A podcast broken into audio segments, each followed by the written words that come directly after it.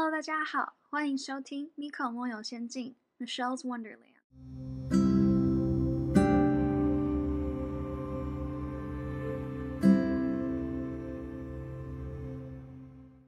Hello，大家好，这礼拜要跟大家分享的主题是外貌焦虑症 （Body Dysmorphic Disorder），简称 BDD。然后，一般在我们口语里面是讲会人家跟人家说哦，我有 body issues 这样子，就代表说你对自己的身材外貌是很焦虑、很没有自信的这样子。那这个标题呢，看起来是比较耸动一点。我是写说。外貌焦虑症患者说过的话是：“我现在真的特别想死。”那其实这个患者就是我本人。这个是我自己去搜了一下我和朋友的 LINE 的对话记录。我真的就是和那时候的心情是，我真的觉得自己真的是丑到我觉得我没有办法接受，然后觉得很想死。好，那所以今天这个。主题呢，我会分享一些我在网络上找到的资讯，然后还有是我个人的经验分享。好，然后今天的很多资讯大部分都是引用了英国国民健保的网站。那根据英国国民健保网站呢，所谓的外貌焦虑症指的是，嗯，患者会花很多时间去担心他们外貌上的缺陷。那重点是，通常根本别人不会注意到这些缺陷。那有谁会有可能有这个症状呢？网站上面是写说，其实不管是任何年龄或者性别都有可能的。但它有另外附注说，是通常比较好发于青少年还有年轻人。那我自己是有发现，想要我做这一集的听众朋友们，大部分都是女性，所以我觉得可以从这个投票结果来看出来说，通常是呃女性是更容易。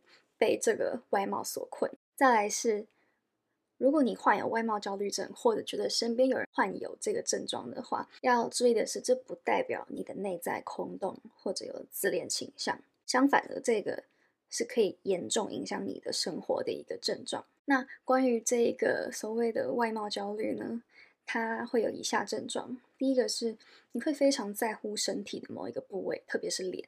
这个是我还。蛮感同身受，就是我好像一直以来我都会觉得我的脸很肿很圆，就跟我比较好的朋友都会知道，我会常常就是觉得自己的脸很肿，然后就会问他们说：“天哪，我这边脸是不是变肿了？”那但是他们特别说：“不会啊，天哪，你根本就是跟以前一样。”但是我自己看镜子，我就会觉得：“我的天哪，这是哪一头猪？”这样。那第二点是花很多时间和其他人比较外貌。觉得这个可能会比较难察觉一点，因为感觉很多时候所谓的比较其实都是无意识的。就比如说你在滑 Instagram，然后你滑到可能谁发了自己是嗯很显身材或者是很显外貌的照片，然后你可能就会盯着看一下，然后可能在看的时候或多或少潜意识里是有比较的心态的，所以其实也会影响到心情。再第三个是会很常照镜子。或者是很常避免照镜子，这听起来很矛盾。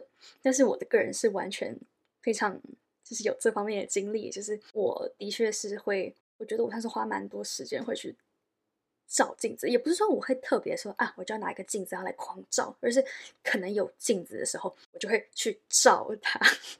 天哪，我就去照镜子，然后就哦，OK，今天看起来如何如何如何。但是呢，也会有时候是。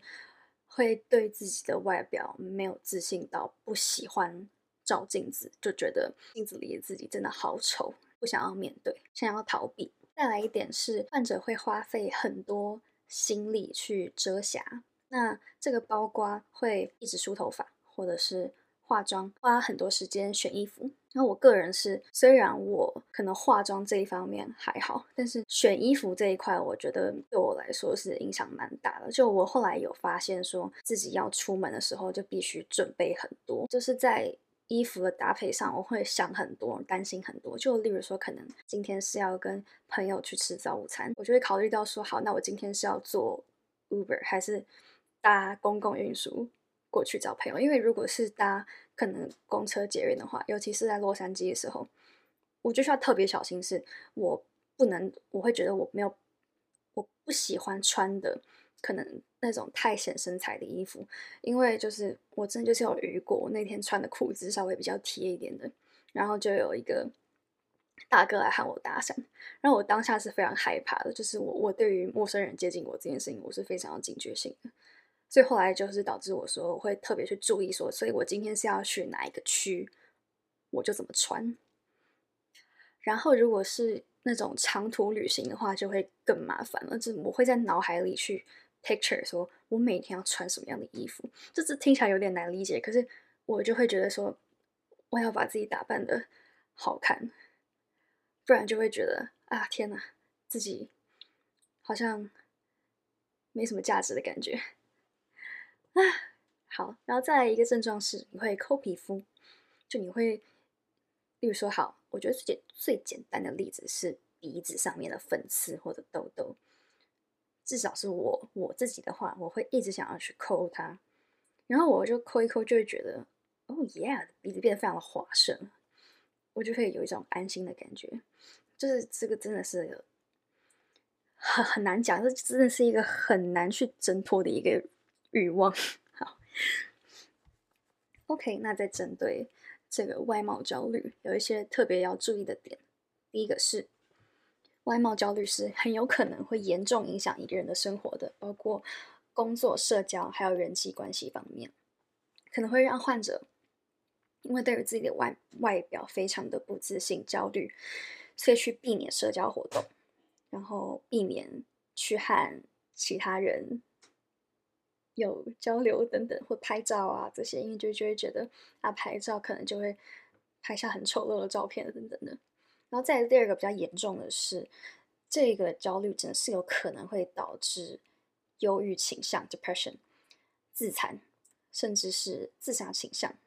然后我自己的话，我是真的有这方面的经验。那那次的话，我其实不是很确定到底是不是因为。嗯，纯粹因为就是外貌焦虑，我我觉得是还有很多其他的因素加在一起，然后这个是其中一个面向。那我那时候就是，我就拿了桌上的那个呃美工刀，然后就往手腕上割了大概四刀，我现在现在手腕上还有疤。那我要说一下各位，这是不良示范，请勿模仿哟。然后我以后也不会再这样的，可以不要担心我哈。我后来有跟一个 therapist，like therapist 聊过，然后他说，呃，就是心理治疗师，然后他就说，嗯，如果是他说如果他是建议我可以有别的舒压方式，就例如说，可能去买红色的笔，然后在手上画，因为这样子就会有那个血的感觉，但是同时也不会伤害到自己。那所以。就来到我们说的最后一点，因为就是这个外貌焦虑，并不是可能一般人所认为的啊，就对自己也没自信啊，就很玻璃这样子。就是有这样的症状的话，是应该是要寻求帮助的。那再来要讲一讲治疗方式。首先是轻症，如果是轻症的话，这个英国的国民健保网站是建议。患者可以去接受个人或者是小组心理治疗，这个是在至少我觉得是在美国算蛮发达的。就是像我自己念的学校，就是学校都有那种线上的就是 appointment 的系统，然后你可以去去预约，然后去找一个 therapist 跟你聊天，不是聊天，了解你的状况。好，所以这个轻症的话就是心理治疗。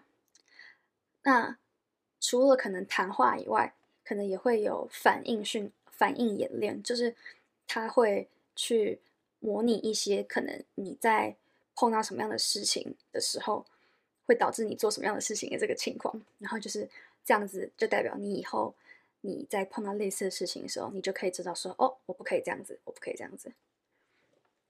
再第二个，如果是中度症状的话。如果是中度症状的话，就会需要接受心理治疗，还有或者是服用抗忧郁药物。这个药物叫做，我觉得它的名字很酷，我也不知道为什么它叫做选择性五羟色胺再摄取抑制剂。这个它的英文的话，呃，它是叫 serotonin，然后应该算是一个比较 popular 的 brand，叫 Zoloft。这个是我自己有在吃的。那它这个是说，药物的话要大概十二周才会有药效。要值得注意的一点是。这个药物如果是由二十五岁以下的人服用的话，是有可能会提高自杀率的，所以这个是要自己要衡量，然后也要跟呃精神科医师那边要好好咨询，说这个东西到底适不适合你。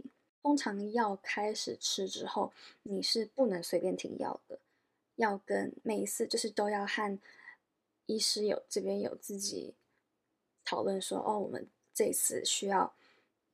这个月需要一次是每天剂量是多少是多少？那这边网站是写说，如果你在服药过后的大约半年到一年都发现你的症状算算很稳定，情绪稳定的话，那就可以来讨论停药的可能性。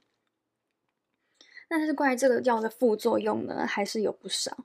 那其中一个可能就是嗜睡，所以我觉得关于服药这一块的话。嗯，要三思，然后不要随便就是觉得说啊，吃药就会解决，就其实他们都只是一个，就是算是一个工具吧。那关于这一块，就是药物部分有哪一些副作用的话，可以去参考我在这一集的简介放的链接，就有一个网站，它就是在写关于这个药物的一些需要注意的事项。那如果是重症的话，这边就会建议是要接受心理治疗，然后另外也要服用抗忧郁药物。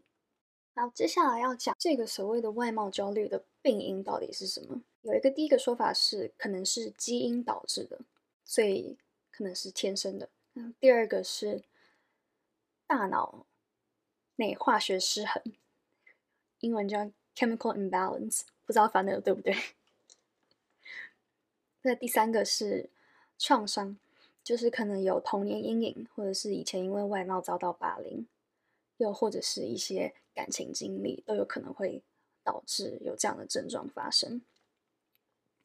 例如说童年阴影的话，可能是，例如说可能呃小时候大家还不懂事的时候，可能因为个人的。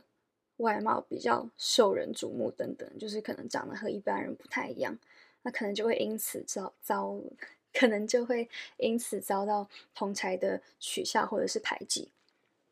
那或者是可能以前小时候大家讲话比较，就是想说什么就说什么，可能就会很一句就是随便就是什么，哦你好丑哦，他真的好丑哦。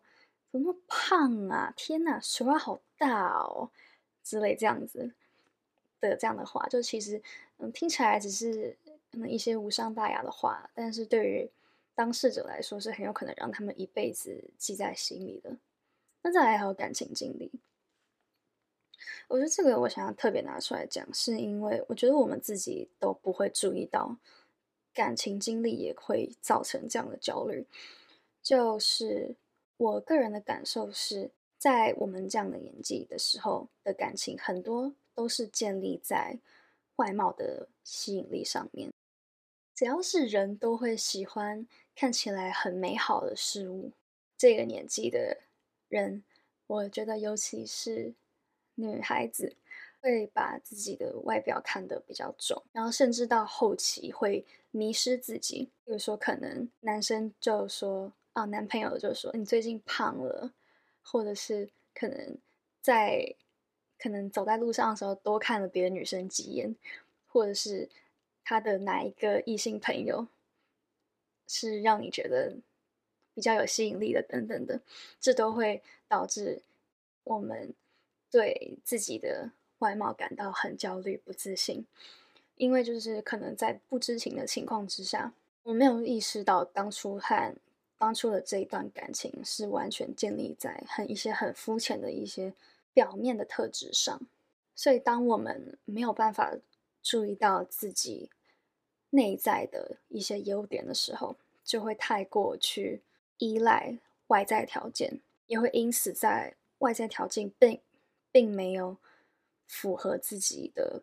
完美的期待的时候，就会非常的焦虑。我觉得这个是大家在谈感情的时候需要特别注意的，就是真正喜欢你的人，应该是要喜欢你的灵魂、你的内在。但听起来很老套，但是怎么说？因为热恋期总会过的，到后期都是要看两个人这灵魂契合程度。一开始可能可以靠着外貌。然后热恋期个一年，但是大概过了一年或一年半左右，两个人都会露出本性。再有一点要注意的是，有外貌焦虑的人呢，有可能同时患有强迫症，就是我们说的 OCD 焦虑症 （anxiety） 或者是进食障碍、厌食症 （eating disorder）。我自己真的有看到，我身边有朋友是因为对于自己外貌这部分的焦虑。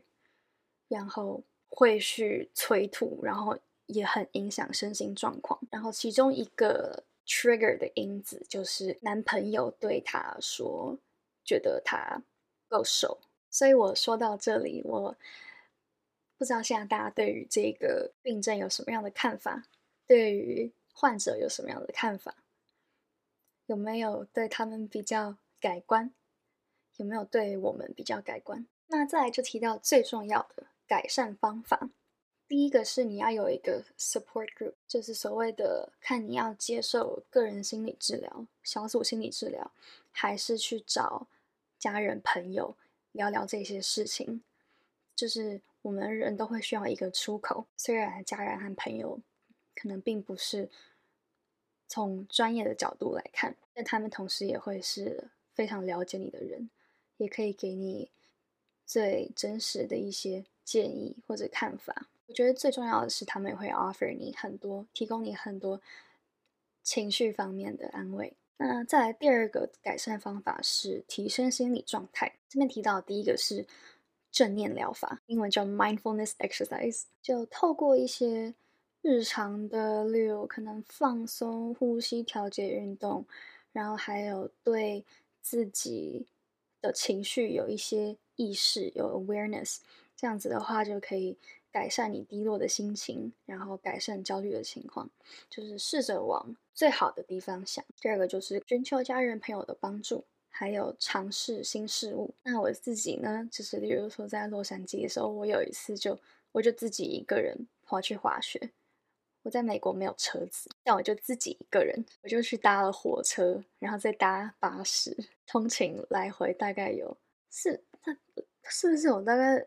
六个小时啊，就是整趟旅程大概花了我一整天吧。那我就是没有车子的情况之下自己去滑雪，然后我滑完暴风雪，我还自己下来，就哦不是自己下来了，我想办法自己下来，就是想办法给自己弄到了一台 local 的车下来。那我觉得那一次去完之后，其实我是非常有。成就感的，就是我觉得这所谓的尝试新事物，它是可以让你重新建立对自己内在的自信，让你不要再把所有的鸡蛋都放在外貌这一栏里面。再来有一个改善方法，这个是我之前在一个 YouTube 影片里面看到的。他说，你想要提升你自己的自信的话，你就要去 diversify the portfolio，就是你要去退一步。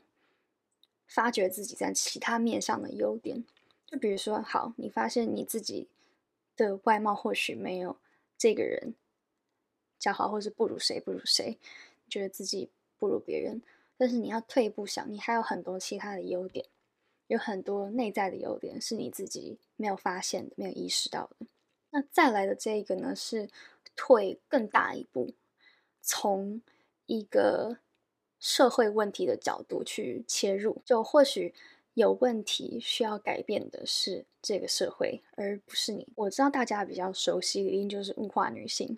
我在这边就先不多谈，因为我觉得这个比较有争议一点。然后我对这一块其实我也不是很了解，我也并不是非常自信，我自己并没有参与其中，所以我就先不讨论。那这个我们以后我可以再拿出来，就是做研究，然后再做一集。那我想要讲的是，我之前看的一个影片是 Vox 做的影片，它的 title 叫 Beauty Sickness 美丽病。它里面讲的就是说，他们去。观察了从以前到现在社会对于男性还有女性的一些社会期待。那其中一个他们比较大的发现就是，他们去看以前的那些文学，他文学里面的叙述，他在形容女性的时候都是会说对方有多漂亮多漂亮，但在形容男性的时候，可能就会提比较注重在一些内在的特质，比较不会花太多时间去描写这个人多帅气多英俊这样。那 Vox 他就进行了一个社会调查，询问大众对于他们觉得男性和女性分别有什么社会期待。那男性这边最重要的是诚实，还有他的 morality。这是女性的第一个就是外貌。那男性的话，外貌是放在最后一个的。这个影片当然很明显，它是从一个比较 progressive 的角度去切入的。但他提到的是说，有研究或者是有数据，好像是显示说，如果女性的外貌比较较好的话，升迁会相对容易，因为那些在可能公司的高层的人，大部分都是男性。有一个说法是，我们的社会都是由男性主导的，就是为什么高层？大部分都是男性而不是女性，但不过我之前有看到一个很有趣的说法是，如果我们以例如说做苦力的，我们以做苦力，例如说建筑工人这个工作来看的话，男性的比例是远远多过于女性的，所以他们就以这个为出发点，说我们不能因为可能女性没有那么多的女性 CEO、执行长、老板，然后就觉得。就是所有的女性都被压迫，不小心有点偏题。那这个如果大家有兴趣的话，我之后可以再拿出来研究。那回到刚刚的主题，就是我们的社会是对于女性的外貌是非常重视的，是把这个摆在第一的。但其实我们这样子来看的话，这样的社会价值其实也会让这个由外貌主宰一切的感情世界，或尤其是年轻人的感情世界。会很容易造成感情悲剧，因为两个人并不是因为灵魂契合而互相吸引，然后在一起，只是纯粹的因为外貌而互相吸引。那如果只是在这么表面的条件的吸引、互相吸引之下，这个感情基础是非常薄弱的。这世界上有太多太多漂亮的女生、帅气的男生，漂亮真的不代表什么。你漂亮，还有人比你更漂亮，那你可能是校花。那过了十年呢？过了十年，你就是老花。这就其实我觉得，我们从这样的角度来看的话，或许需要改变的是这个社会。例如我们在网络上可能看到说比较有人气的贴文，通常都是可能什么自拍，然后去哪里玩，穿什么样的衣服，好不好看这样子。反过来说。假设如果今天我们的社会、我们的网络世界最重视的，并不是可能哪一个网红网红最漂亮，哪一个艺人真的好漂亮、很帅气，然后怎么样，而是去注重说这个社会上有哪一些问题是值得我们去解决、去探讨的。例如说，可能哪些国家的人权问题，或者是。贫富差距，我觉得这个是全世界都在面临的一个考验。如果我们愿意去花时间去讨论这一些，更去注重这些的话，那或许就会就不会有那么多人对于自己的外貌这么的焦虑，把自己的价值全权建立在这上面。但是反过来说，那会不会就会变成什么内在焦虑呢？我也不清楚。结论就是，我认为现在这个社会对。外貌的重视，还有对内在的相对忽视，或许是可以有教育等等的方式改变的。不过在现阶段呢，可能看不到什么太大的改变。但我觉得可以从我们自己做起，试着去发掘自己，还有身边人的一些内在价值，然后也不要吝于称赞他们的这些内在价值。你不止外表漂亮，你的内心也很漂亮。大家要开心。拜。Miko 梦游仙境。感谢您的收听，我们下一集再见。